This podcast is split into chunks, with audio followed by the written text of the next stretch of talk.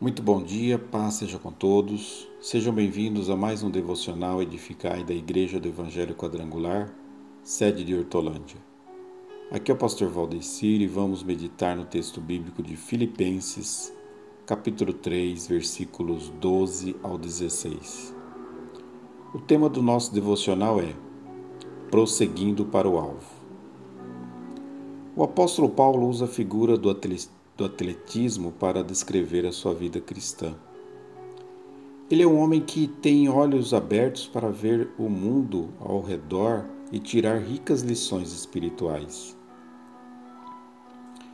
Paulo, mesmo sendo líder, não deixa de ser um cristão que luta como os demais para alcançar o que Deus preparou para os seus filhos. Embora tenha sido um homem de Deus, um vaso de honra, um servo fiel, um instrumento valoroso, valoroso na pregação do Evangelho e no plantio de igrejas, Paulo nunca ficou satisfeito com suas vitórias espirituais. Ele sempre queria mais. Paulo não se comparava com os outros, mas com Cristo. O cristão maduro faz uma autoavaliação honesta e se esforça para melhorar. A igreja de Laodiceia se considerava rica e abastada, mas Jesus a considerou uma igreja pobre, cega e nua. O apóstolo Paulo tinha seus olhos fixos na meta e não se desviava do seu objetivo. Ele era um homem dedicado exclusivamente à causa do Evangelho. Sua mente estava voltada inteira e exclusivamente para fazer a vontade de Deus. A Bíblia diz que aquele que põe a mão no arado e olha para trás não é apto para o reino de Deus. Marta ficou distraída com muitas coisas, mas Jesus lhe disse que uma só era necessária.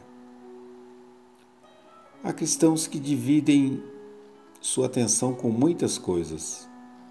O apóstolo Paulo disse: Esquecendo-me das coisas que para trás ficam e avançando para as que diante de mim estão quem corre em uma competição não olha para trás.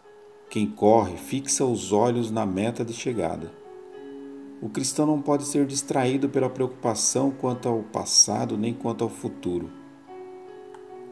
A mulher de Ló, por exemplo, por ter olhado para trás quando a cidade de Sodoma, Sodoma estava sendo destruída, foi transformada numa estátua de sal. O apóstolo Paulo ensina outro princípio para o sucesso nessa corrida, dizendo: prossigo para o alvo. Paulo era um homem determinado no que fazia, tanto na perseguição da igreja antes de conhecer a Cristo, como agora em seguir a Cristo. E o que Paulo busca com tanta determinação? O prêmio da soberana vocação de Deus em Cristo Jesus. Na corrida, na corrida terrena, o prêmio é perecível. Na celestial, o prêmio é eterno. Paulo não corre por causa da prosperidade, saúde, sucesso ou fama. Sua ardente aspiração é Jesus. Muito embora a salvação seja gratuita, somente aqueles que se esforçam entram no reino.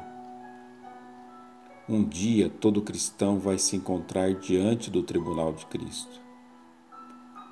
Se nos disciplinarmos a obedecer às regras, receberemos um grande e maravilhoso prêmio.